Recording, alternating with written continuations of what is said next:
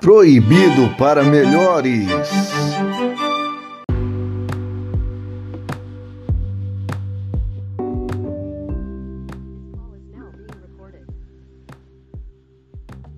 Oi, gente, boa tarde para você que está ouvindo de manhã, aliás, de tarde, né? Bom dia para quem está ouvindo de manhã e boa noite para quem está ouvindo à noite e boa madrugada para quem está ouvindo de madrugada. Nós estamos aqui começando o nosso podcast. Já tudo oh. errado. Foi mal, gente. Boa noite, boa tarde, bom dia, boa madrugada. Proibido para melhores. Nós estamos hoje com a presença da nossa queridíssima Bela, que uh! já deu a saudação, mas pode dar mais uma, Bela. e aí, galera, tudo bom? Ó, Hoje é o seguinte, nosso convidado especial somos nós. Ah, nós somos os convidados especiais dessa noite, é, ou dessa tarde, ou dessa manhã. A gente tá falando noite porque são 10 para as 11 da noite.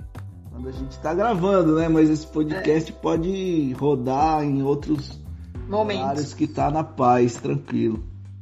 Bem, é olha só, eu acho que é interessante a gente conversar sobre o refugo, sobre essa nossa plataforma, nosso movimento e a gente conversar como surgiu, para que que surgiu, o que que faz, o que que tá fazendo, é, uhum. é, como é que tá se aventurando, quem tá junto e eu acho que isso é interessante porque a galera vai entendendo qual é que é a nossa, né? E eu acho que é parte. é legal. É, eu acho que é legal, inclusive, para entender quem é a gente também, né? Um pouco da gente, porque a gente vira e mexe, aparece, põe as caras. O povo sabe o nosso nome, mas não sabe às vezes quem é a gente ou o que a gente quer com isso, né? É da onde a gente veio, para onde a gente vai, né? Às vezes nem eu sei quem eu sou. Olha que papo filosófico, mas a verdade é que é importante que a gente nós nos apresentemos e também que a gente apresente o refúgio. Então vamos lá, Bela, quem é você? Bom, então, para começo de conversa, meu nome é Bela, não é Isabela, já tem que começar por aí, né? Já, é porque senão já embanana tudo. não é Isa, né? É né? Bela. Isso. Muita e é gente é me chama L's, de Isa. Né? Com dois L's. Muita gente me chama de Isa às vezes por presumir que é Isabela, né? Aí a pessoa quer pegar um apelido diferente, chama de Isa. Já chega na intimidade, oi é, Isa. E isso acontece muitas vezes. E o fato curioso dos, da atualidade na minha vida é que eu não corrijo. Então me chama de Isa, eu respondo. Já era, beleza. Quando eu era mais novinha, eu tinha raiva. Aí eu não hum. respondia, não. Mas hoje em dia eu sou bem resolvida com isso. Então, ó, meu nome é Bela, com dois certo. L's. Hum. Bela, você tem quantos anos? Eu tenho 20 anos, eu sou goiana. Mesmo, sempre, do pé rachado, nasceu sempre, aí. Sempre, sempre, mas eu não gosto de piqui nem de pamonha. O que Como talvez. Assim? Então você não é uma goiana original. Talvez, né? Então, mas, mas você gosta de sertanejo? Ah, com certeza, né? Que aí. Ah, então aí já pode ser goiana mesmo. É desvio de caráter quem não gosta de sertanejo. E essa é uma afronta bem direta, porque eu sei que você não gosta. É, já senti uma indireta aqui, já senti já um, um, Já começamos mal nosso podcast, já em atrito. Mas tá tudo pois bem. É. Essa é uma outra, uma outra curiosidade. A gente discute bastante, mas enfim, isso não importa. Bela, e o que você faz da vida? Bom, eu no atual momento eu sou estudante de jornalismo Hum, e por que você escolheu der... jornalismo? Se tudo der certo, eu formo ano que vem. Se não estourar uma outra pandemia, ou não entrar em greve, ou o Bolsonaro não fechar na minha faculdade. Então, se tudo der certo, me formo ano que vem. Eu escolhi o jornalismo. É, é, tem uma longa história, mas resumindo, eu faço jornalismo porque eu sempre gostei de falar. Ah, e... entendi. E eu gosto muito de poder contar histórias e ouvir realidades que só é possível através disso, né? Através do jornalismo. Eu certo. assisti uma, uma reportagem 2014 que eram de uns venezuelanos que estavam saindo quando estourou a crise na Venezuela, acho que foi 2014 ou 2016, não lembro. Enfim, e aí eu assisti essa reportagem Globo Repórter de oh. dois jornalistas que fizeram a viagem com uma família saindo da Venezuela, chegando até o interior de São Paulo. E aí eu me encantei por aquela por aquilo, o ato, né, de estar ali com aquela família, contando a história uhum. da mãe, do pai, da filha, deixaram duas filhas para trás, é, e, e, eu, eu me encantei com aquilo, de viver aquela história, e eu percebi que eu só estava sabendo daquela realidade porque dois jornalistas resolveram uhum. viajar e estar tá ali, contar. E aí eu me empolguei muito com isso. Meu pai é formado em jornalismo também. ah, legal. Já rolou uma, é, uma inspiração, quando, né? Sim, e quando eu prestei vestibular, eu passei. Enem, né? Não era mais vestibular.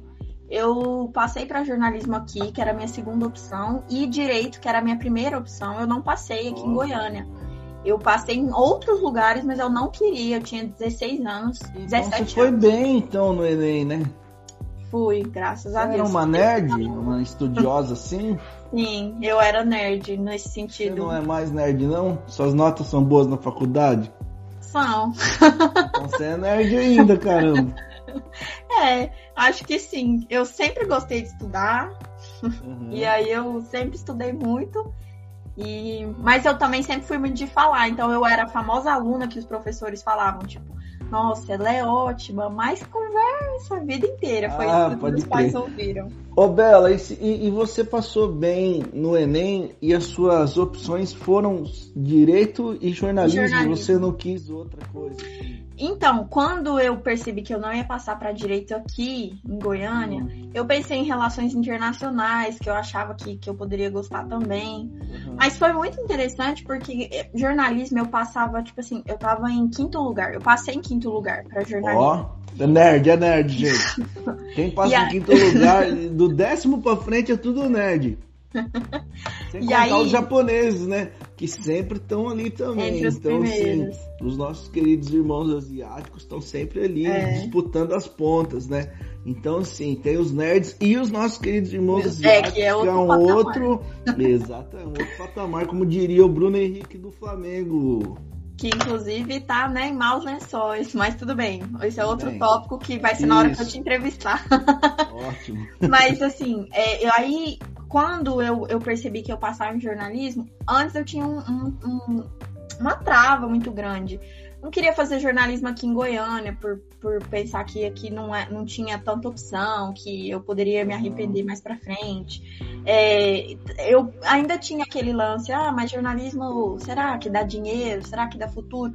Só que uhum. uma conversa com os meus pais, eles falaram assim, ó, oh, você passou, faz. Se por acaso começar a não gostar, troca, você tem 17 anos, faz outra coisa depois, muda e de jornalismo dá dinheiro?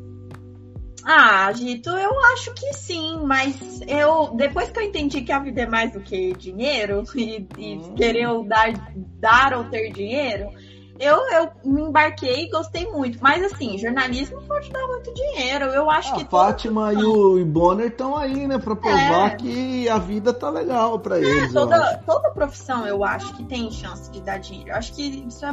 Claro que tem umas que é mais fácil, né, gente? Mas assim. Exatamente. Pastor político e jogador de futebol, né? Exatamente. Mas, no assim, Brasil dá uma grana do caramba. Com certeza. E se você for os três, então, aquelas. Pô, mas aí, caramba, o cara tem que. É, se bem que assim, ó. O, o Miller, que jogou no São Paulo, ele era jogador e pastor, né? O, o, só faltou ser político. O Romário já é, já é um jogador e político. político. né? Só falta ser pastor, ser pastor. né? Então, aí, ó. É o PPP. É. Não, como que era, quem que é que ah, enfim. É pastor político e. Não, jogador com J, velho. O que, era o. que, que era o. Ah, enfim, eu ouvi isso em algum lugar. Ah, PP, quando eu era adolescente, era preto, puta e. preto, puta e, e. Palmeirense, sei lá, alguma coisa Ah, assim. eu, eu tinha escutado alguma coisa assim, mas não fez sentido nenhum agora. É, mas bem. enfim. Você não é tão nerd assim, então vamos lá. é o horário. Ah, ai, é verdade. É, mas, assim, concluindo, né, a história da minha escolha da minha vida, hoje em dia eu sou muito, muito, muito realizada no jornalismo, muito apaixonada. Uhum. É uma profissão que dá a possibilidade de você conhecer e aprender coisas novas todos os dias. Eu uhum. Eh, lá tô fazendo estágio na TV UFG, eu dialogo e converso. O que é o UFG para quem não é Ah, o UFG é a Universidade, Universidade Federal de Goiás, que é onde eu passei, onde eu estudo. Hum. é. E eu faço estágio na TV da UFG e eu sou apaixonada por isso, né? Porque todo dia é um assunto diferente, eu converso com profissionais de áreas diferentes. Uhum. Então, aos poucos, eu vou sabendo um pouquinho de tudo. Eu gosto muito disso, porque eu gosto muito de estudar. Jornalismo é uma profissão que você estuda para sempre. Enfim, essa é a minha história com jornalismo. Eu sou muito feliz hoje em dia, muito realizada. Não sei ainda a área que eu vou atuar, sempre me uhum. perguntam, né? Mas estou bem realizada por enquanto com isso. E, e, e a Bela subjetivamente, quem é essa moça? Ai, eu sou uma pessoa de 1,53m e isso é uma característica importante de ser falada, porque Exatamente. eu acho que determina muito do meu ser. É, porque quanto menor, né, mais o sangue corre rápido nas veias, aí vai ficando nervoso, né? Porque o sangue Exatamente. vai correndo, ficando nervoso, ansioso. Eu acho todo baixinho é bravo. Todo baixinho é bravo porque o sangue corre muito Exato. rápido. Isso, você explicou muito bem. eu acho que você torce? Vasco. é. Eu torço pro Vasco, sofro inclusive. Assim, existiu uma época na minha vida que eu pensei em abandonar, existiu, mas olha só, não abandonei, ah. significa que eu sou uma pessoa o quê? Fiel, outra característica. Exatamente, olha só. Nada. Acho que, que é isso. Eu sou muito organizada também. Ah, é? O Gito sofre com isso. Por quê? Eu tenho toques, né, com diversas coisas. E aí. Toques é transtorno obsessivo compulsivo, pessoal, aí de casa. é. e aí eu sou essa pessoa bastante organizada. Eu gosto das coisas ah, organizadas, assim, certinho. Sim, uhum. é. Ô Bela, e como é que se dá a sua relação com o Evangelho de Jesus? ou com a religião cristã que se transforma aos pouquinhos no processo para o evangelho? Como é que se dá isso aí? Então, eu nasci em lar cristão, meus pais é, me criaram na igreja, se conheceram na igreja, casaram na igreja, me criaram na igreja presbiteriana, né? Ó. Oh. Então eu sou dessas aí desde que eu nasci. É engraçado porque eu não sei dizer quando eu me converti. Eu sei que tem gente que tem histórias, né, lindas de conversão, Sim. eu não sei. Porque eu sei que eu sempre estive e eu sei que eu sempre quis estar Sim, ali. Foi um processo, né? Sim, eu lembro de. Eu lembro de novinha eu tomar a decisão, falar que eu queria ter Jesus no coração. Mas eu não lembro de uma grande história ou, ou nada. Então eu sei que eu sempre, sempre estive ali, uhum. sempre fui. E é, sempre fui muito ligada ao evangelho em si. Eu sempre gostei muito da parte social. Eu uhum. sempre gostei de estar envolvida nisso. E é isso. Essa é a minha história com a, com a igreja, né? Eu frequentei a mesma desde que nasci. E hoje em dia eu não frequento mais. Mas assim. Olha, mais... desviou então, hein, irmão?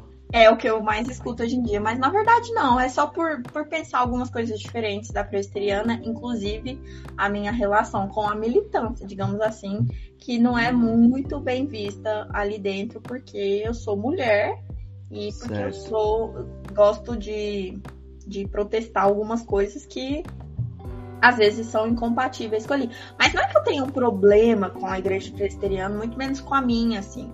Não é que eu tenho uma raiva ou não quero nunca mais passar na porta. É só porque hoje em dia, e tem o, o outro lance de que desde, desde os meus 13 anos, eu tenho no meu coração que eu queria muito ser pastora, né? Eu é sempre. Mesmo? É, eu lembro do dia que, que eu tive essa conversa com Deus, assim. Uhum. Lembro de ver uma mulher pregando na Maranata, que era a igreja que eu frequentava, né?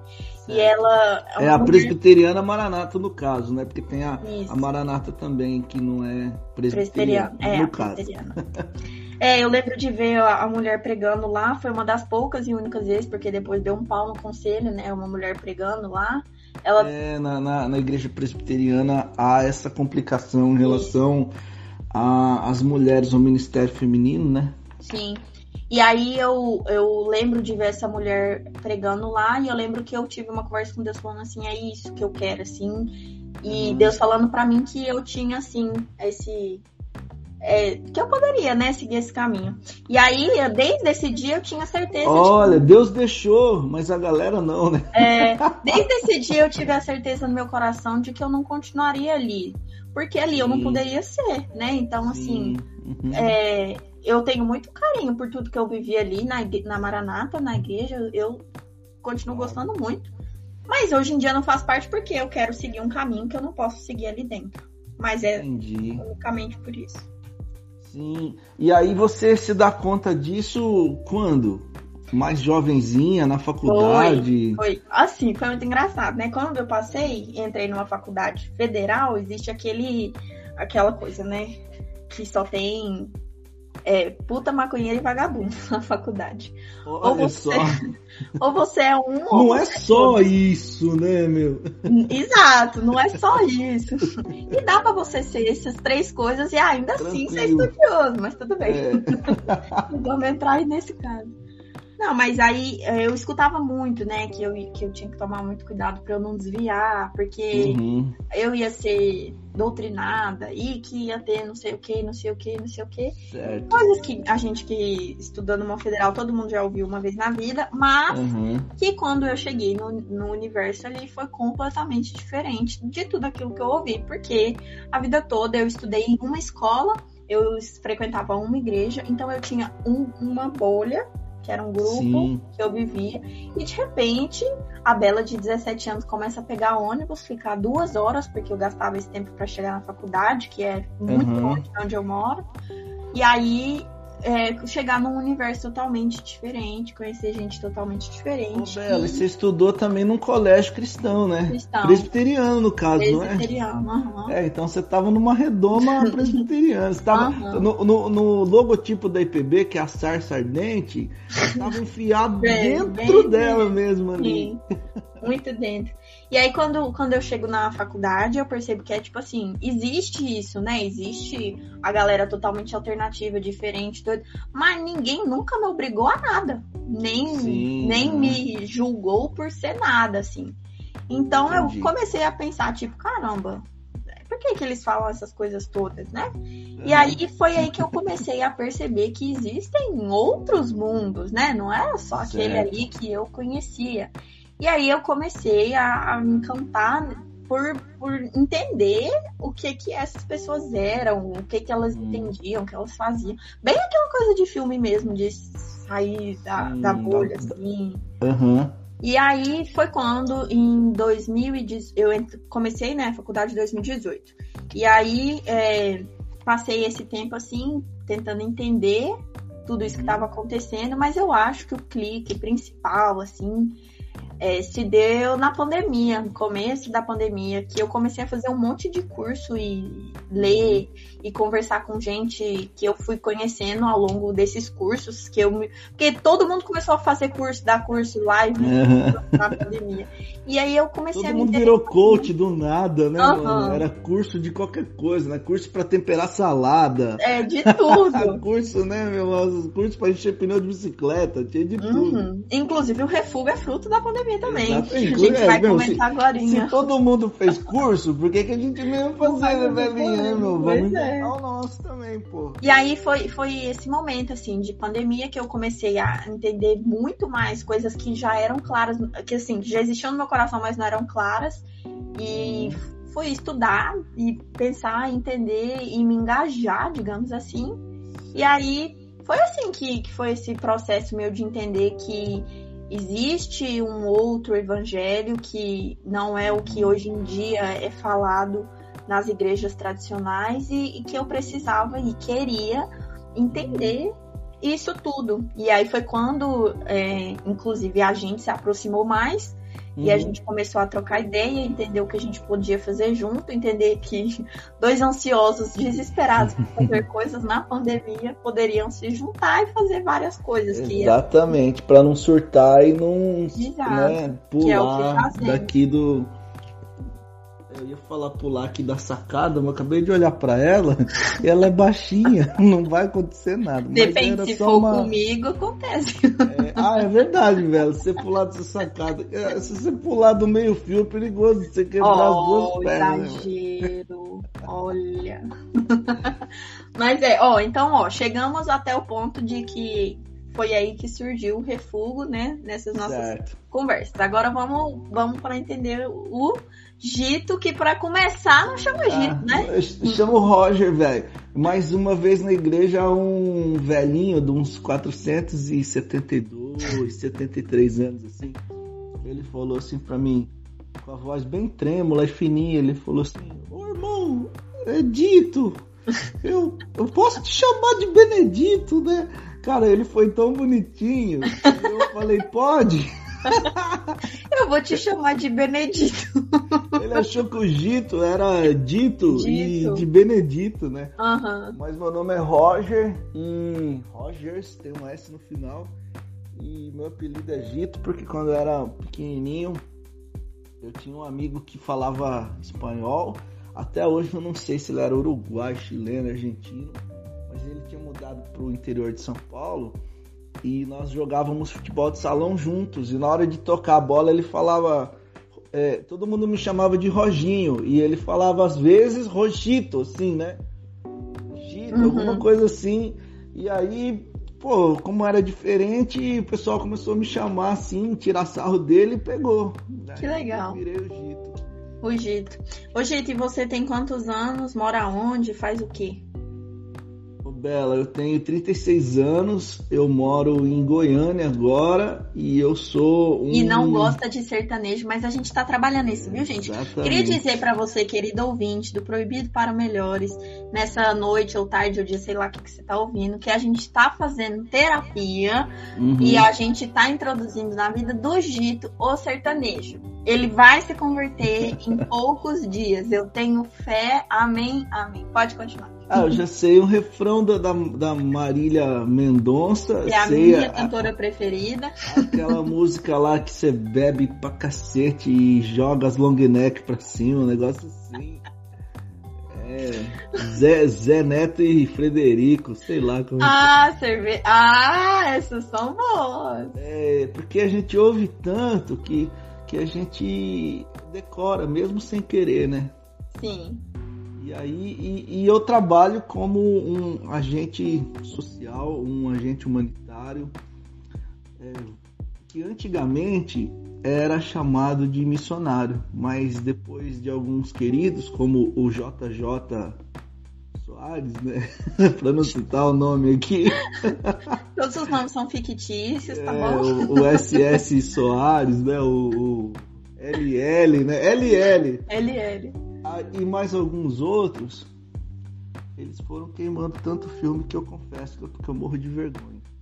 Ô Gito, mas, mas assim, você é agente humanitário, né? Desde, desde jovem ou quando? O que que, que que você fez Sim. na sua juventude, digamos assim? Cara, eu fiz muita cagada na minha juventude. mas. Nada mudou, brincadeira. Nada mudou. Mas ao mesmo tempo, eu tinha um compromisso com aquilo que eu, que eu entendia como os valores do, do que eu ia discernindo. Porque, Bela, eu também fui alguém que, assim, embora tenha um momento que eu lembro de ter uma, assim, um desejo por andar perto de Jesus, eu fui aprendendo devagarzinho, né? Indo acompanhando os meus pais na, na, nas paradas, nas igrejas e tal.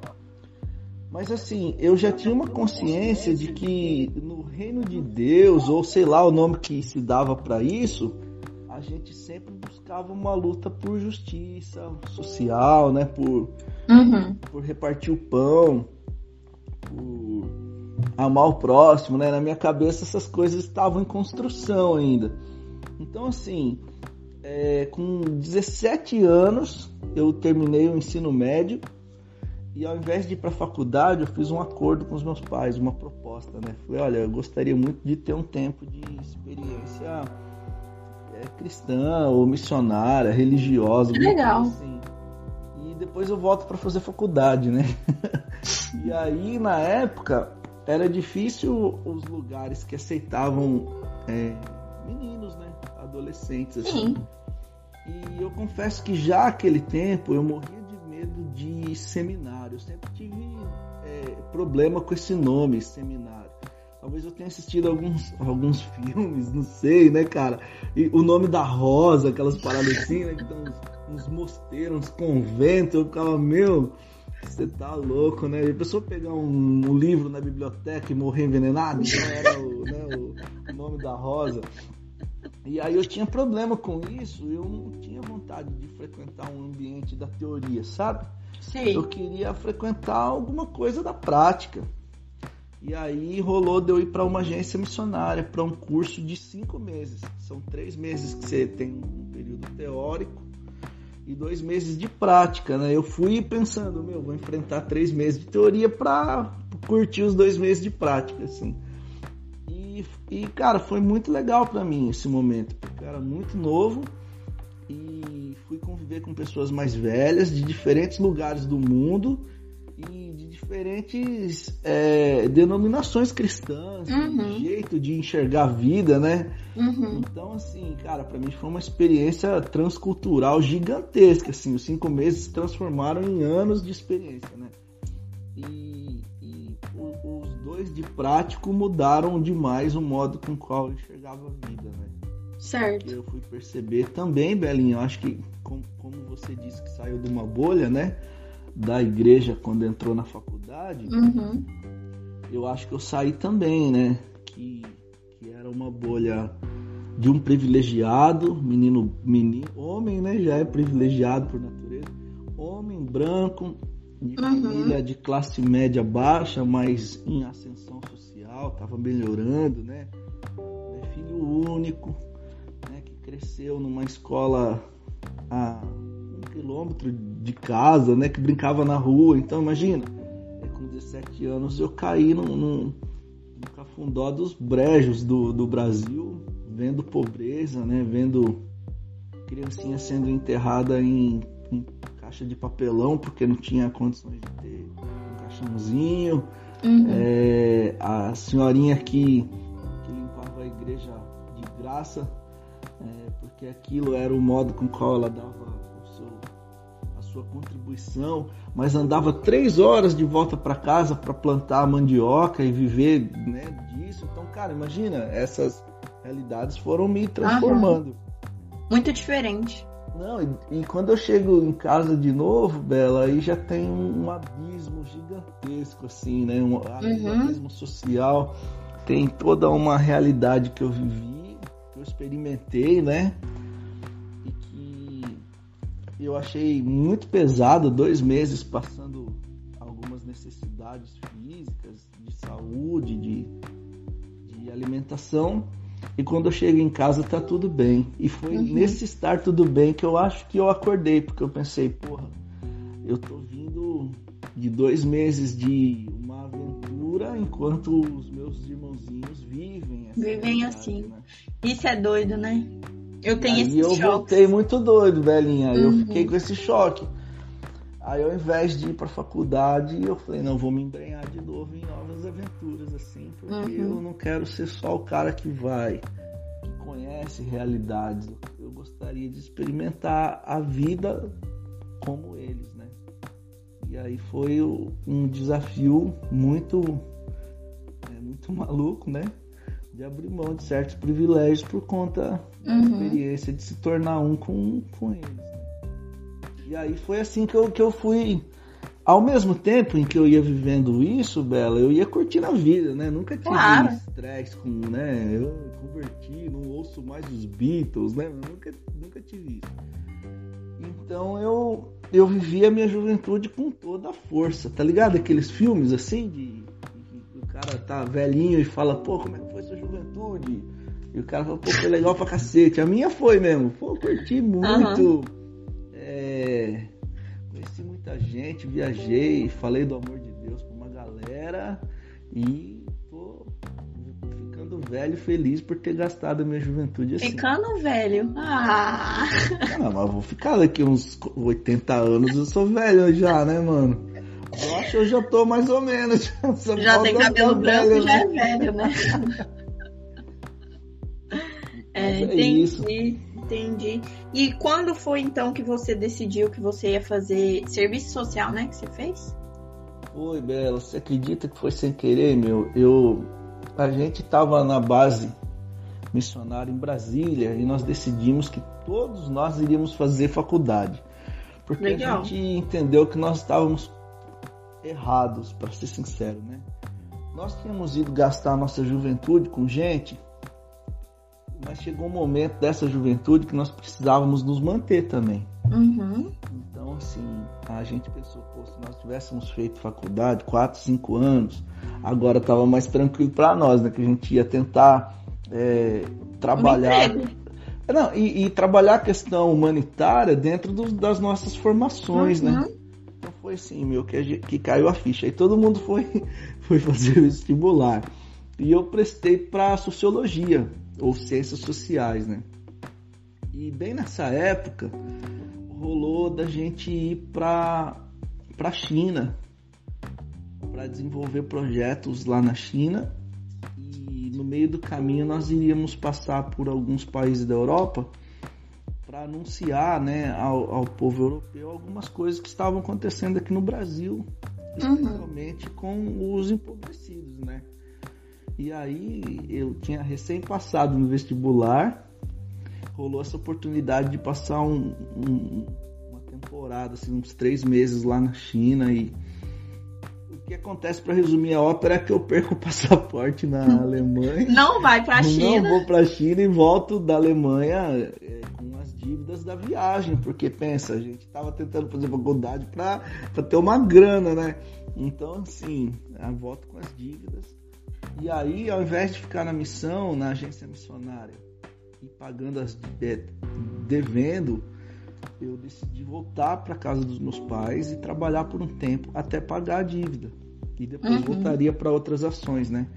E aí quando eu fui para é uma meus pais moravam numa cidadezinha que chama Cordeirópolis, aqui no interior de São Paulo. E aí quando eu chego em Cordeirópolis, eu vou para uma buscar as faculdades mais próximas, né? Uhum. Para transferir o meu curso de sociologia, mas não tinha, cara, só tinha serviço social. E uma moça falou, ó, oh, Gita, é mais ou menos assim a mesma coisa. E eu fiquei pensando, pô, será, né? Porque, pô, sociologia social, pensei, ah, deve ser a mesma coisa. Uhum. Não tinha nada a ver uma coisa com a outra, né? Fui enganado. Mas eu cursei serviço social e curti muito. Achei que tem. Acho que tem tudo a ver com você, sabia? É, pois é, cara. A minha classe era legal pra caramba. Tinha 800 mulheres, um padre e eu. Por que, que eu tô falando um padre, né, mano? Porque ele ficava ali no celibato, né? E eu tinha que ficar lá. Aí o Dito dava conta de todas as meninas. Ah, quem dera, minha filha, né? E não, e dessas 800 mulheres, é, 750 eram as tiazinhas de igreja que acha que fazer serviço social para entregar cesta básica no culto, essas paradas. Tá Beleza. Aí tinha umas beatas lá que, que era embaçado. Eu escandalizava elas quase todo dia. E foi assim que eu fui fazer serviço social, sem querer, sem querer. Legal. Querer. Ah, legal, gostei dessa história. Ô, Gito, conta pra gente o time que você torce, que isso é um fator muito importante da sua vida. Eu torço pro maior campeão brasileiro, né? Ah, tem mais Deus. títulos no Brasil, o último campeão da Libertadores, que tá na final de novo, inclusive contra o Flamengo aí, que, né? É, vamos ver o que vai ser. Pode só falar, Gito, mal. Sou Palmeiras, pô. Vai ganhar a Libertadores, dia 27? 27 lá no Uruguai, se Deus quiser, vai ganhar Libertadores e eu vou dar um sumiço de três dias. Ninguém me acha no mundo. Não mesmo. Se, se ganhar é três dias. Mas sabe uma coisa que eu, eu fazendo penso? festa. Como... Agora, se perder é seis dias, porque pô, como que volta essa galera? Não dá. Oh, mas sabe, sabe que eu faço parte de uma instituição, não sei se você faz parte também, hum. que é a instituição anti-Flamengo. Para mim, Sim, é, qualquer outra, também por ser vascaína, mas acho que mesmo se eu não fosse, o time insuportável. Ô Bela, não fala isso que os nossos ouvintes flamenguistas vão ficar chateados com, com Irmãos, você. É, Mas é, é somente fala assim, é, pois é, porque eu penso a mesma coisa. Irmãos, é, é, foi mal, entendeu? A gente pode aqui talvez romper uma amizade, mas não dá. Não dá, gente. Flamengo não dá. Mas enfim. Hoje... a gente acabou de perder 837 seguidores aqui do pessoal do, do, do, do Rio, do Ceará, gente, do, do Amazonas. Só, pensa, pensa que. Pensa que o Flamengo tá na Série A, entendeu? Já tá bom. Tá bom, é legal. Joia. É, legal. É, hoje, é, como que. Como que então surgiu o nosso refúgio? Vamos entrar agora nesse tópico tão importante. Você lembra exatamente de como surgiu o refúgio? Porque eu lembro. Pô, Belo, não sei se eu lembro exatamente o, mesmo que você lembra, né? Mas assim, ó, o que eu, o que eu lembro é que assim, existia um, existia um clima favorável para o refúgio, né? Sim. O clima favorável é o seguinte, o Jair Bolsonaro, Jair Messias Bolsonaro foi eleito presidente uhum. do Brasil e com um grande suporte da Igreja Evangélica Brasileira. Uhum. E que naqueles dias é, estava tendo algumas campanhas na internet muito fortes em relação uhum. à escolha de Deus para o uhum. presidente do Brasil, né? De modo que quem discordava disso era taxado como comunista e tudo mais, né? E assim, eu acho que foi desse clima uhum. da, das eleições de 2018 e dessa coisa que foi acontecendo dentro das igrejas com uma, uma, uma certa perseguição a quem pensava diferente. É, em alguns lugares eu tenho certeza que pessoas foram convidadas a se retirar, mas uhum. no, no, meu ambiente, assim, isso era indireto, né? Não, ninguém chegava uhum. e falava, ô Gito, não venha, mas era tipo. É... Gito não, Gito não venha, né? Não precisava falar. A gente não quer mas... que você esteja aqui, mas a gente não vai falar pra você não vir. Isso, a gente espera que... que você perceba. Exatamente, Bela. E aí foi, acho que a partir disso é, eu fui recebendo também aqui algumas mensagens de gente que dizia uhum. que sentia a mesma coisa. E eu falei, porra, nós somos o, o refúgio do universo, né? A gente está uhum. sendo posto para fora, que é a ideia do nome. Uhum. E aí, numa conversa com um amigo, numa padaria em Joinville, o Bruno, talvez esteja ouvindo, ou talvez não, é, ele, ele falou, cara, eu, eu tinha um, uma parada lá eu morava que, que eu comecei a fazer com a galera muito louca e eu sempre gostei muito do nome Refúgio. Eu falei, porra, Bruno, que nome legal, mano. Eu também tô me sentindo assim, meio que um refúgio. E eu, eu vou usar esse nome aí, cara, em alguma coisa. Ele, ah, beleza. Então, assim, aí juntou o útil agradável, né? Nós já estávamos num, num clima esquisito, com pessoas se aproximando dizendo que também estavam. E eu tinha um nome na cabeça, né? Essa é a minha, minha versão da história. Qual que é a sua? então, é, são dois momentos que eu tenho na cabeça, né? Sobre é. isso. O primeiro foi no começo mesmo da pandemia, quando tava. Assim, a pandemia começou em março, digamos assim. Foi, né? Aí em junho, é, eu lembro da gente conversando, uma conversa do tipo, Gito, eu acho que a gente podia.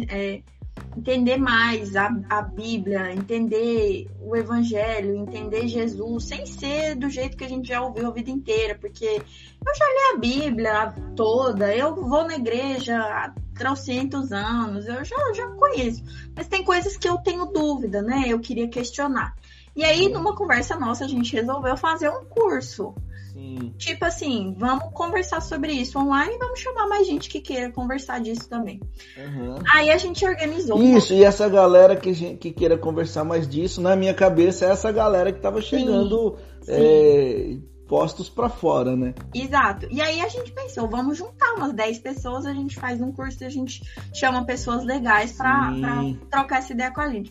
do nada, quando a gente divulgou isso, a gente nem tinha o Instagram do Refúgio, a gente divulgou nos nossos mesmo. E aí Sim. a gente reuniu é, entre 30 e 40 pessoas. Então já foi tipo, meu é, Deus. Uma galerinha, né? Não são só, só 10 pessoas. E foram pessoas de vários lugares do Brasil, né? Amigos, conhecidos, enfim.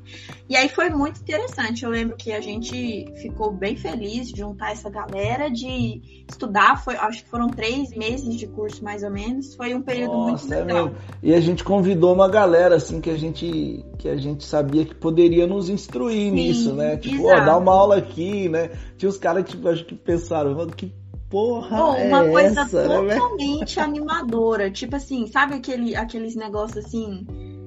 É, de gente que não, não sabe o que tá fazendo, mas a gente queria. E aí a gente fez, e aí deu super certo na nossa visão. Aí, beleza, ficou, aconteceu isso, o curso terminou mais ou menos em outubro. Em novembro, eu lembro que a gente viajou é, para Rio Preto a gente foi para um negócio ah, da Religar. Ri, a... Ribeirão. Ribeirão, Ribeirão. É, Ribeirão Preto. Ribeirão Preto, é. na casa do Betão e da Bárbara, que talvez estejam vendo isso também. Um beijo para vocês. Hum. E aí, a gente foi para um rolê da Religar, né, que é a associação humanitária que a gente faz parte também.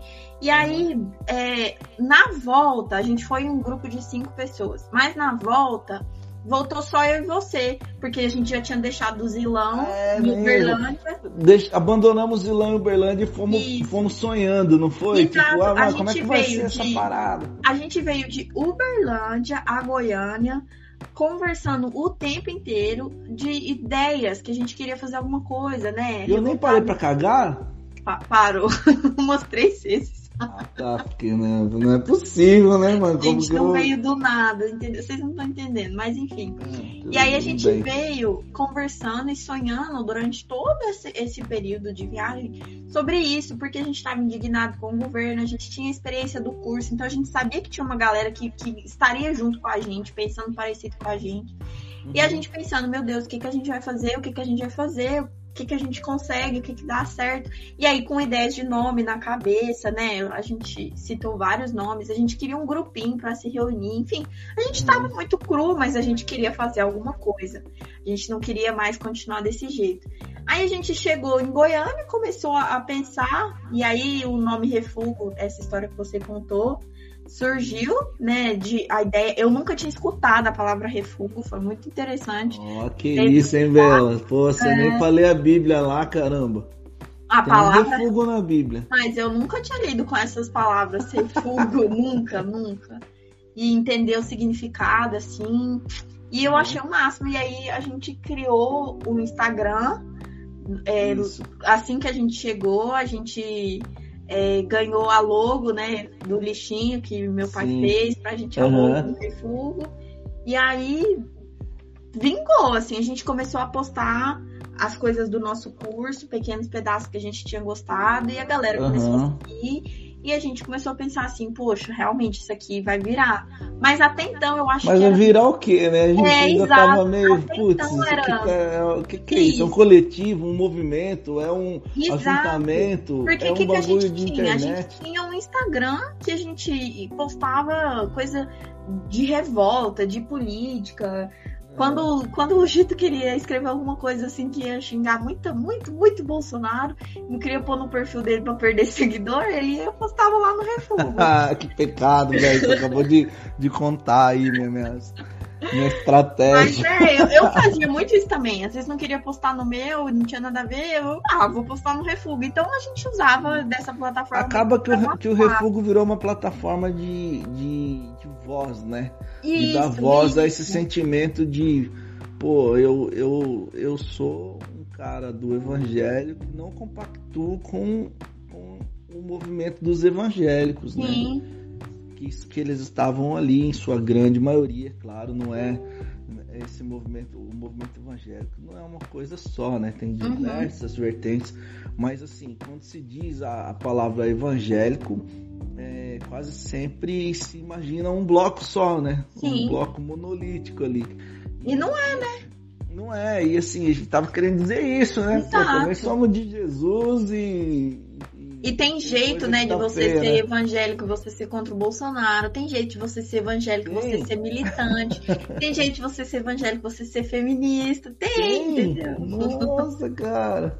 Ô, Bela, e sabe o que é louco? Porque ah, depois que a gente começou a, a discernir eh, essas coisas, eu acho que o que fez com que nós quiséssemos que algo além surgisse foi, foi o tanto de gente que escrevia perdido, Sim. né, cara? Tipo, Era porque nós não éramos grandes, não. né? Não. E não e somos outra? ainda, né? Não, não, isso não quer dizer que somos. Mas assim, é, o que me assustava com toda sinceridade era todo dia, sem exagero, todo dia receber mais de uma mensagem de gente dizendo, pô, Gito, tá foda, hein, meu amigo? Eu Sim. tô sofrendo porque eu sou um cara mais à esquerda, ou eu tô sofrendo porque é, eu não penso ah, em, em, relação a, a, uma questão doutrinária, o povo tá muito odioso, né?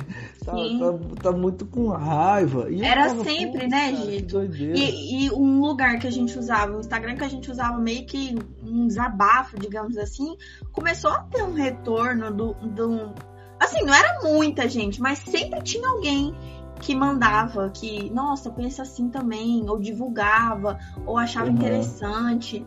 E aqui em Goiânia, eu acho que ainda era mais, mais difícil, né? Aqui a galera é muito, muito tradicional, né?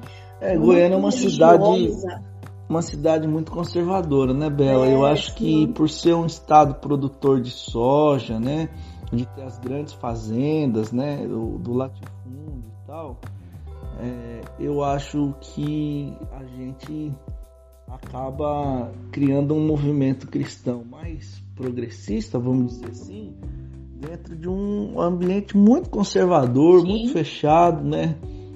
E de um governo é, que apoia o governo federal, né? O governo estadual apoia o federal, né? Realmente são mais tradicionais, conservadoras. Pô, que zica, hein, meu? Como que a gente vai fazer um movimento, um movimento bem no meio do, do da, da, da Desse rolê né, todo, né? né? É os conservinha tudo bravo com a gente, né? E, e, aí foi, eu acho que foi aí que a gente percebeu, né? A gente parou para conversar que tipo, ó, a gente precisa definir quem somos, o que queremos, é, que, que é o refúgio, pra gente, até pra gente saber o que, que a gente vai fazer, né? Porque a gente começou a uhum. fazer algumas coisas isoladas, tipo participar de protestos é, que contra o atual governo, né? Pecado gente... dela, protestante, onde já se viu uma coisa dessa?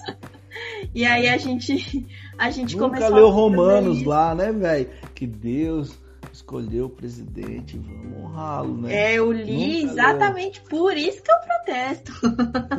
e, aí, e aí é muito interessante, porque a gente acorda cedo a semana inteira. O único dia que a gente não precisa acordar cedo é no sábado. Mas o ódio.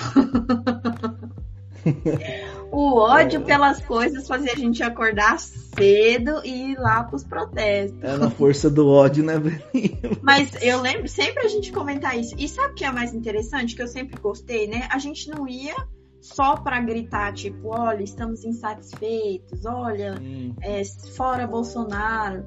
Porque isso, isso dá pra gente fazer. E dá pra fazer qualquer dia, né? Em casa, entendeu? Posso postar lá no meu Twitter fora Bolsonaro e pronto, militei. Mas assim, a gente sempre é, te, pensava, né, em algo a mais. Então a gente sempre ia é, com algo a mais, com uma proposta diferente. E a nossa proposta é o amor vence.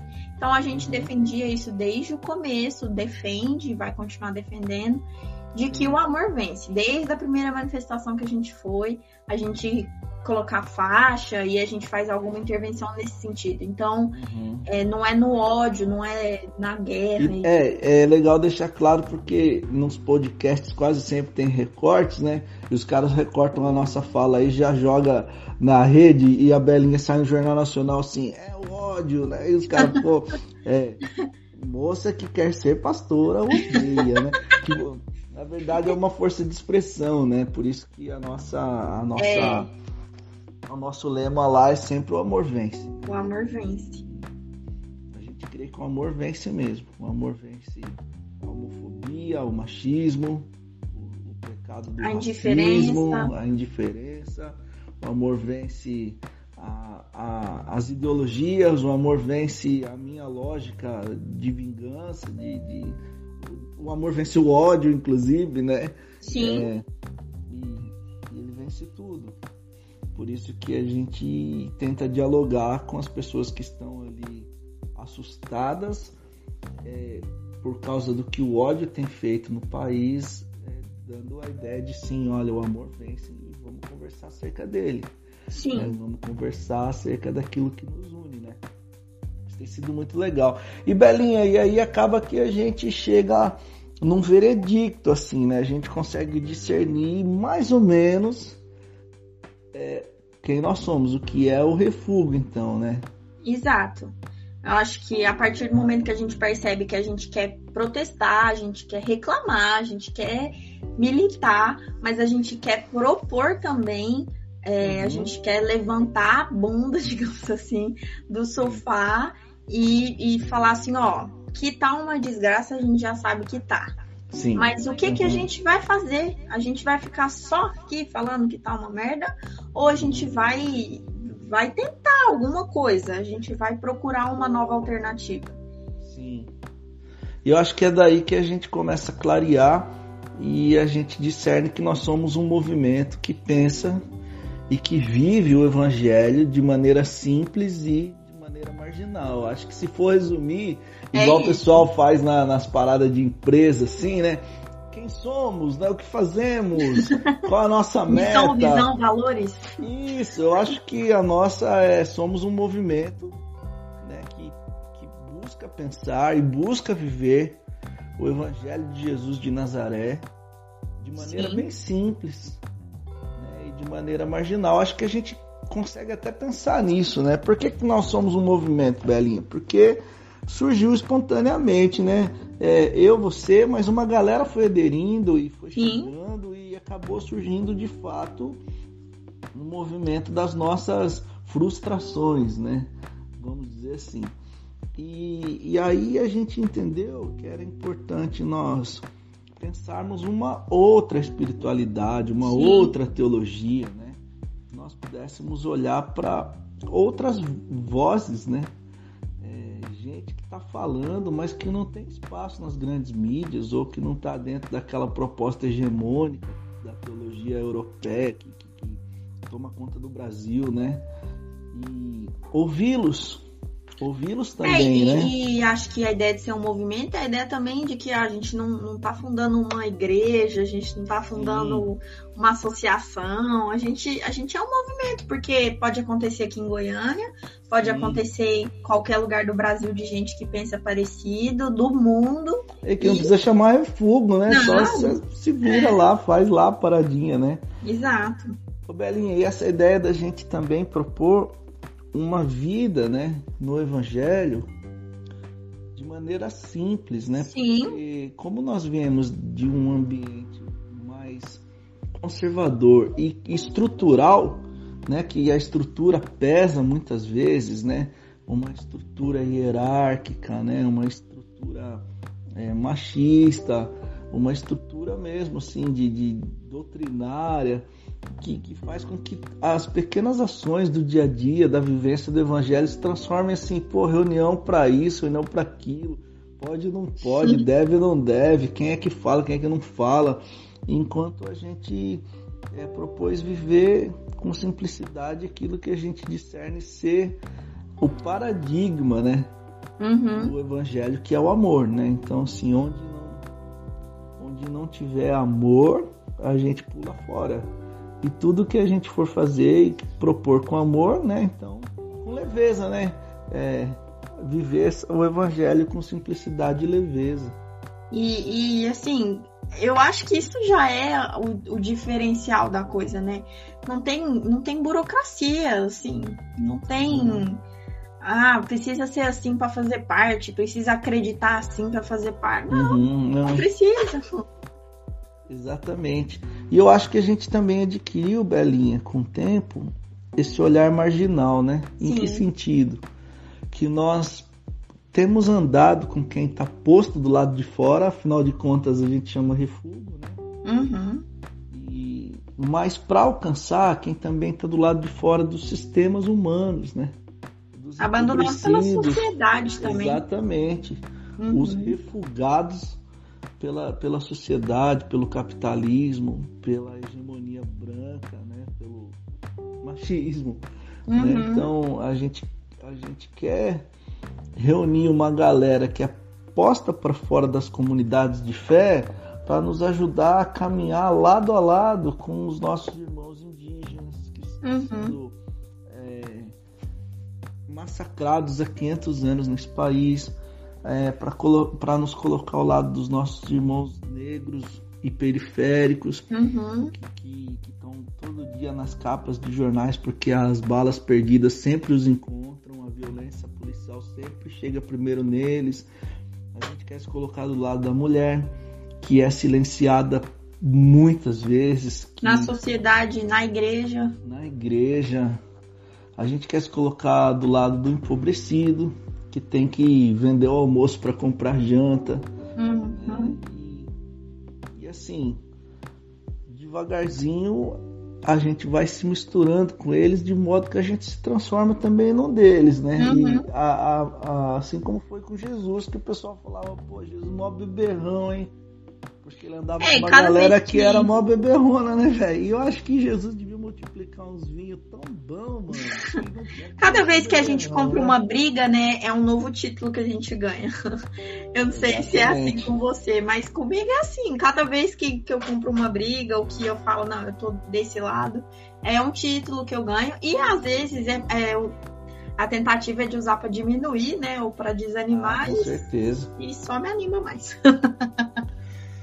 Ô Bela, e o que, que o nosso movimento propõe enquanto agenda? então, atualmente a gente é, tem quatro programações, né, digamos assim, que a gente tem Na agenda oficial, né? Agenda, agenda ofici oficial. Agenda oficial do Refugo Brasil. Isso. Mas é, é Atualmente a gente tem os nossos cursos que acontecem uma vez no ano. Inclusive, acabamos de terminar um agora no mês de outubro, que foi fantástico. De novo, as nossas expectativas eram assim, 30 pessoas, né? Igual foi ano passado. Sim. E a gente teve mais de 130 pessoas inscritas, gente de, do mundo, assim. Foi algo extremamente oh. doido. Porque é, louco gente... mesmo, né, cara? Porque tinha uma galera da Bélgica, né? E a, a gente não States. esperava. Eu não esperava de jeito nenhum, nunca isso. E aí, então a gente tem essa, essa programação dos cursos que a gente quer continuar com isso, porque é um momento muito gostoso. Né? A gente uhum. faz amizades, a gente conhece pessoas. Eu cada vez é assim, saem cinco que viram amigos mesmo, fora as pessoas todas conhecidas que a gente passa a ter. Uhum. E muito legal. Então o curso é uma das, das nossas é, partes da nossa agenda oficial, digamos assim. Sim. A gente tem agora os podcasts, que é isso que estamos fazendo aqui, oh. que é uma, uma alternativa de ouvir e de dar voz, né? Uhum. É, casando com, com jornalismo, enfim, dar voz as pessoas que, que são refugadas, né? Ou que é, já, já estão nessa luta há mais tempo e tem algo para passar para a gente também.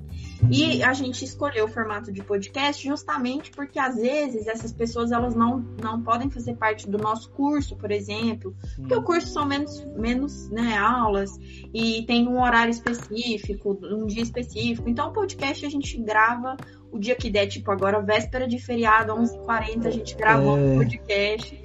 Então é uma ideia de ouvir e com maior flexibilidade, né, de agenda. Então... E também, Belinha, a ideia é que a gente quer de convidar pessoas que estão caminhando na contramão do sistema, né? Sim. né? Tinha uma música do Fruto Sagrado da década de 90 que chamava Na Contramão do Sistema. Hoje eu já nem sei se essa banda tá na contramão do sistema, acho que eles já estão na, na maré do sistema, né? Mas é, e a do Ratos de Porão, que é crucificado pelo sistema, eu tenho certeza que eles ainda continuam crucificados pelo sistema. Então eu vou falar do Ratos, né?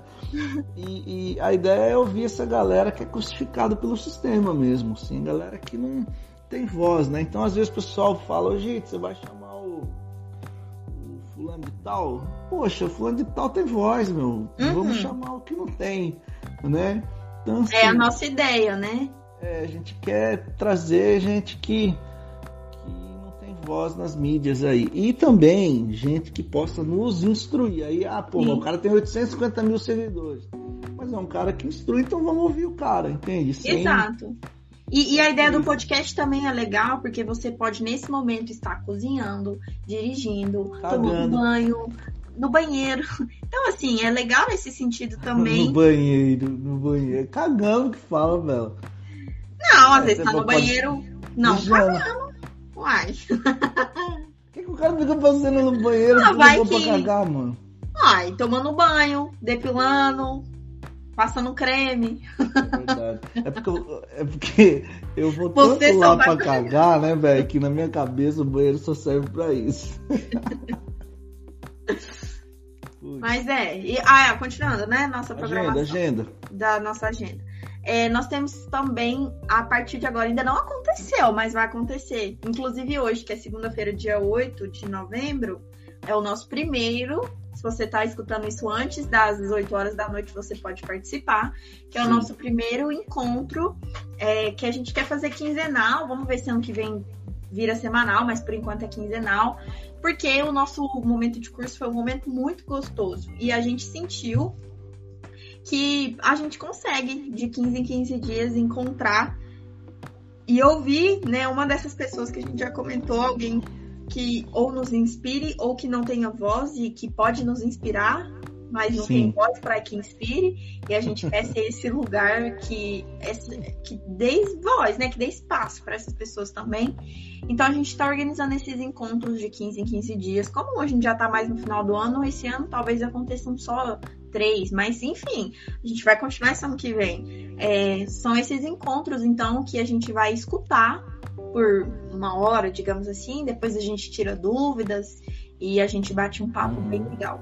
E há, há a possibilidade, estamos vendo como vai acontecer tudo isso ano que vem, de que esses encontros sejam presenciais aqui em Goiânia, que é onde uhum. estamos, e transmitidos também para todos os nossos amigos, conhecidos e os interessados também nesse, nesses encontros. A gente quer fazer uma parada presencial barra on, online, isso. né?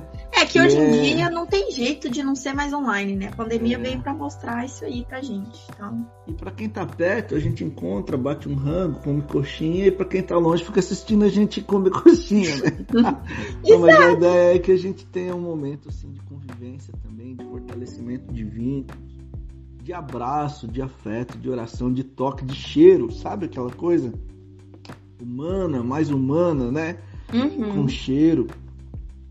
E a gente tem esses espaços assim em Goiânia, um espaço de fortalecimento de vínculo, então não é um culto. Se bem que, calma, é, eu na minha teologiazinha, é, tudo é culto, né? Mas é, eu tô dizendo daquele é formato religioso, né? É, exato. Tá junto, a gente vai curtir. Tem dia que nós vamos ler um livro juntos, tem dia que nós vamos orar, tem dia, tem dia que nós vamos comer tem dia que nós vamos beber e tem dia que nós vamos assistir o Palmeiras. Fazer... Ou o Vasco. É, fazer vários gols no, no, no, no Flamengo. Se Deus quiser, oh, meu Senhor Jesus abençoe, pai. Toda vez que eu penso. Então é isso, né? Que a gente tem esses encontros de fortalecimento de vínculo. Pra... Sendo crente assim, né? Ao crentez, para aquele fortalecimento espiritual, né, meu? Que a gente precisa. E é tão legal estarmos juntos assim. Eu acho Isso. que vai rolar a cada 15 dias, depois a cada semana. Aí. É, a gente vai vendo o que a gente sentir, né? Isso é uma outra característica nossa, né? É muito da paz. Deu certo, deu, não deu, beleza, próximo, é, vamos, é, vamos para uma outra e tá tudo bem.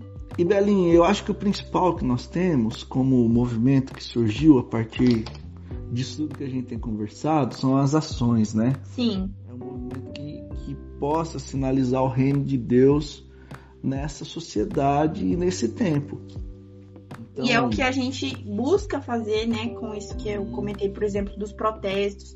A gente sempre leva uma intervenção. Então, assim, A gente faz caixão, faz cruz, leva faixa, leva panfleto, porque a nossa ideia é, é, é sinalizar de alguma forma esse amor que vence, né? Uhum. E as ações né, que a gente faz, por exemplo, eu e o Gito fomos para o acampamento dos indígenas na luta contra o marco temporal, então a gente esteve ali, né? Claro que nem todo mundo pode se deslocar, sair e tal, mas a gente pôde, então a gente esteve ali presencialmente com os nossos irmãos que eles era engraçado porque eles não entendiam, né? O que que vocês estão fazendo aqui? Tipo, homens mulher, né, branca, é, apoiando crente ainda por cima, porque geralmente os uhum. crentes querem matar eles, né? Então, assim, é doido. Quer evangelizá-los, né?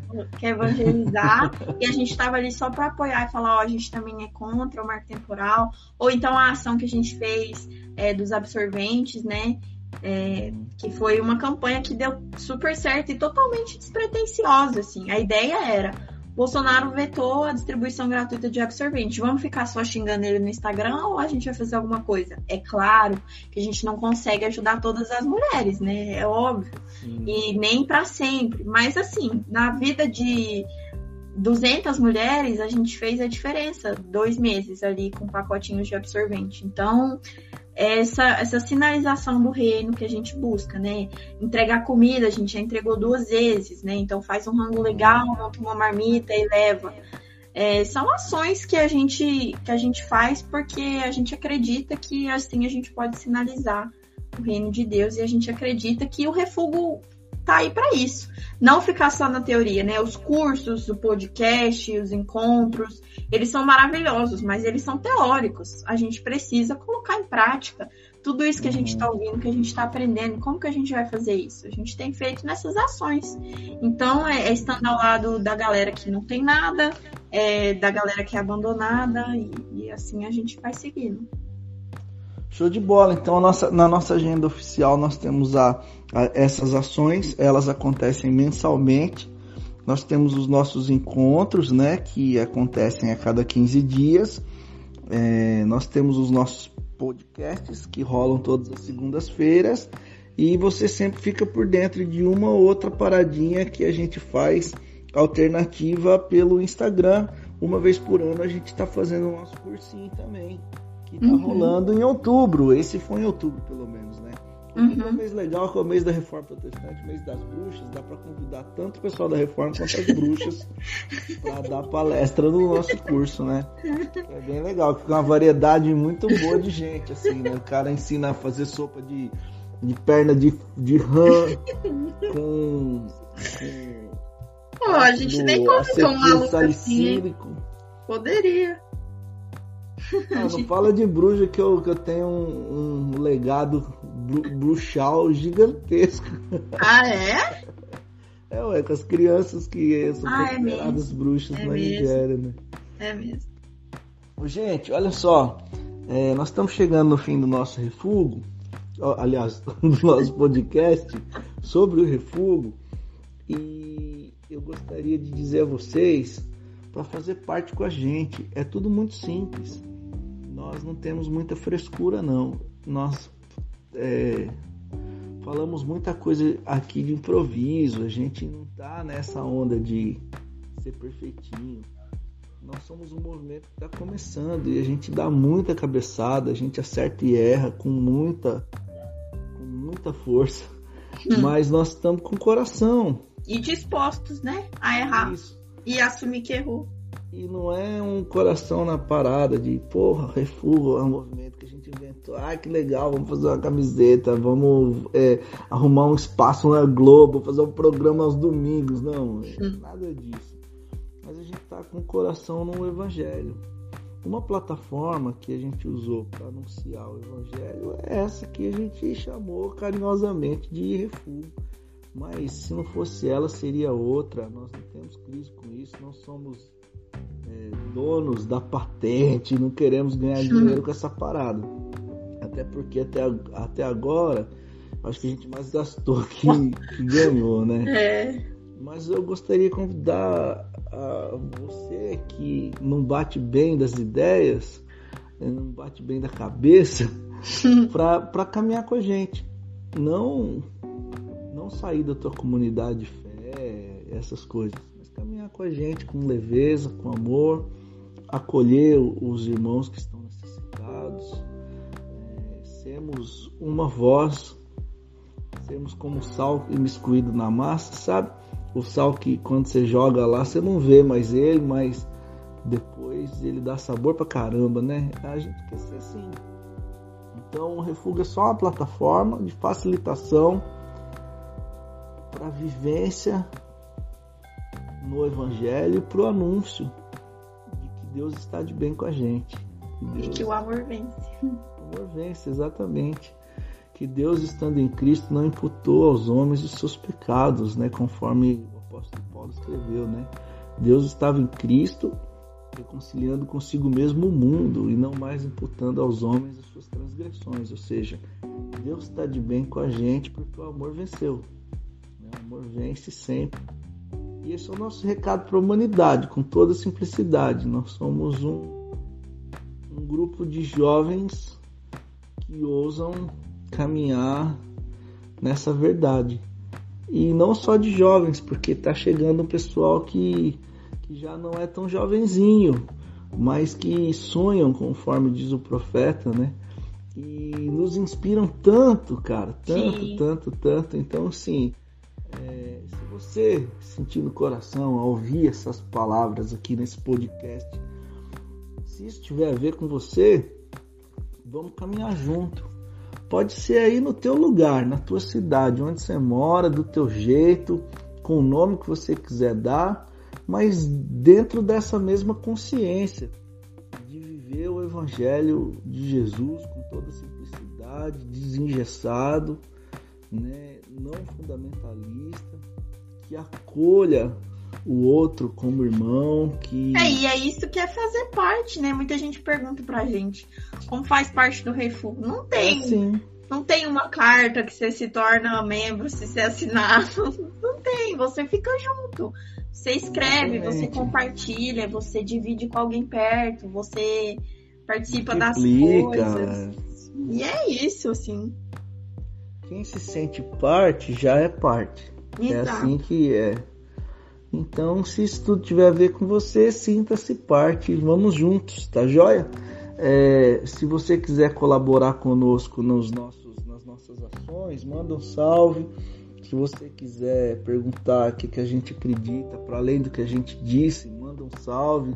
Se você quiser entender se a gente crê que gay vai pro céu, essas perguntas chegam sempre, por isso que eu tô falando. Hum. Gay vai pro céu, se Maria era virgem, se existe ET. É... Gente, não é zoeira, isso acontece. É verdade. O que mais que eu ouço direto? se mulher pode pregar, se depois que divorcia pode casar de novo. É... Essa é a mais nova do dia. Oh, Senhor. Pô, tem várias, mano. Se você quiser saber dessas coisas, o que, que a gente pensa disso, pergunta que a gente responde para você na boa. E juntos a gente vai caminhando no amor de Jesus. Fechou, rapaziada? É nós. Últimas palavras, Belinha, pra gente ir embora, é porque nóis, minha bunda tá doendo, tô nessa cadeira de, de madeira aqui. É nóis, é sempre um prazer estarmos juntos, conhecer um pouco mais, é, entender um pouco mais e lutar, né, por isso. Não, acho que resistência, né, define bastante. Sempre que sejamos resistência e o amor Resistência vem. é um modelo de, de sociedade Sim. Desde Adão, nós estamos discordando desse modelo de sociedade, né? Desde Adão. Então, a gente crê numa, numa outra sociedade, um outro mundo possível, que surge a partir do, do nascimento nos nossos corações de um outro Adão, conforme o apóstolo Paulo chamou. Né? Ao advento de Jesus de Nazaré. A gente crê nesse outro mundo possível, mas enquanto nós não estivermos vivendo em totalidade as expressões desse outro mundo possível, nós vamos ser resistência aos padrões humanos. E é isso aí. Se Deus quiser. Se a gente ficar firme, não desviar e dos nossos propósitos. Fechou, gente boa? Olha só, se você estiver ouvindo esse áudio hoje a dia 8, que é quando ele vai ser posto ao ar, no ar, né? É, às 8 horas nós vamos ter um encontro com o Ariovaldo Ramos, é o nosso primeiro encontro de espiritualidade, que é desses que a gente está propondo de 15 em 15 dias. É, tomara que, que o, o Ari entre, né? Estou falando no futuro já, né? Mas assim, se ninguém morrer, se o mundo não explodir, né? Se não, cometa não, não estourar a minha casa, a gente vai ter um encontro dia 8 com o Ari, às 8 horas da noite, um espaço de fortalecimento de vínculos. Ele vai falar para nós sobre um outro mundo possível, os valores do reino de Deus. E aí depois nós vamos trocar ideia, perguntar um monte de coisa. E esse vai ser o nosso primeiro encontro assim, beleza? Aí cola com a gente, o link vai estar tá na bio. Junto que tem um monte de link lá, naquele link list lá, tem um monte de coisa. Clica lá no encontro. Isso. Encontro que vai chamar Bela. Refugo. É, encontro refugo. Você vai ver lá, meu filho. Clica no bagulho e entra. É isso aí. Gente, é um prazer. Boa noite para quem vai dormir. É. Bom dia para quem vai trabalhar. Bom dia para quem vai trabalhar. Boa tarde para quem vai terminar de trabalhar, né? É isso aí. E, e se você tá ouvindo de madrugada, é, vá dormir, meu filho. Liga esse trem, pelo amor de Deus. Desliga e dorme, que é importante. Por que, que você tá ouvindo um a gente? que tá falando de dormir. Tem que dormir, sabia? Por você que, ficou... que você tá ouvindo a gente esse horário, meu filho? Vai dormir. 4 horas da manhã, irmão. Você não tem que estar tá aqui ouvindo ninguém. Você tem que estar tá dormindo, cara. Por causa dos seus hormônios, que eles vão melhorar demais. O seu humor vai melhorar. A, o, oh, Deus. Deus sabe o que faz. Já pensou o dito médico, ou enfermeiro, ou, ou coach? Deus mais. Sua testosterona vai melhorar, você vai transar com uma beleza, meu amigo. Você tá aí nessa broxidão sua, porque você não dorme. Ansioso. É por isso que o Gita agora não dorme o dia inteiro. É, meu. É. Rei da testosterona. Tá explicado. Mas aí é verdade. E aí você não dorme e você fica aí com essa cara inchada, com esse mau humor do inferno, enchendo o saco de todo mundo na internet. Ninguém merece. Então, Tudo resolveria se você desligasse o seu celular agora. Nesse momento, rapaz. Você que tá ouvindo isso às quatro da manhã. É uma desliga. obrigação. Você tem que desligar o celular e dormir, amigo. É isso aí, gente. Um beijo, é um prazer, estamos juntos. Segue lá, arroba Refugo Brasil. Não, mas se você tiver às 4 horas da manhã, não segue não, deixa pra seguir amanhã. Amanhã. Dorme. Mas se, se, você tá ouvindo isso aqui, muito possivelmente você já segue, porque a gente divulga nesse Instagram. Mas tudo ah, bem. Às vezes o cara clica segue... lá no, no, no, procurando uma música.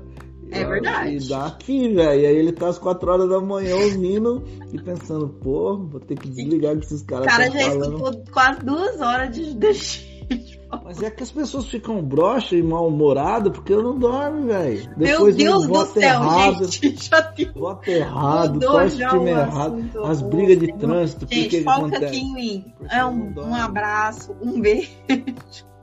Vamos parar de falar da broxidão das pessoas. Se o mundo dormisse, Boa. as coisas estavam melhores. Agora nós vamos começar Sabia que se as pessoas dormissem, nós não tá precisávamos ter o um refúgio? Ia estar tá tudo, ninguém ia ter votado errado, o pessoal da igreja tá na paz, um ano tranquilo, mas o povo não dorme e fica pensando na vida dos outros. Como que eu vou foder com esse cara? Então, assim. gente. então, Agora é o, é o, famoso momento eu faço escondido direto, se você acompanha, que eu desligo ele. Porque eu tenho esse poder tecnológico, então é isso. Um beijo e até semana que Pô, vem. Sofro o maior preconceito aqui na plataforma aqui que eu ajudei a, Mas criar, mano. É que Olha aqui só. as mulheres. Aquelas. mulheres não é mais feminismo, né? não. Agora é feminismo aqui, ó. Eu que mando nessa. Porra. Vou dormir então, já que. já que eu não quero ser broxa. vamos dormir, né? Vamos dormir então. um beijo. Beijo, gente.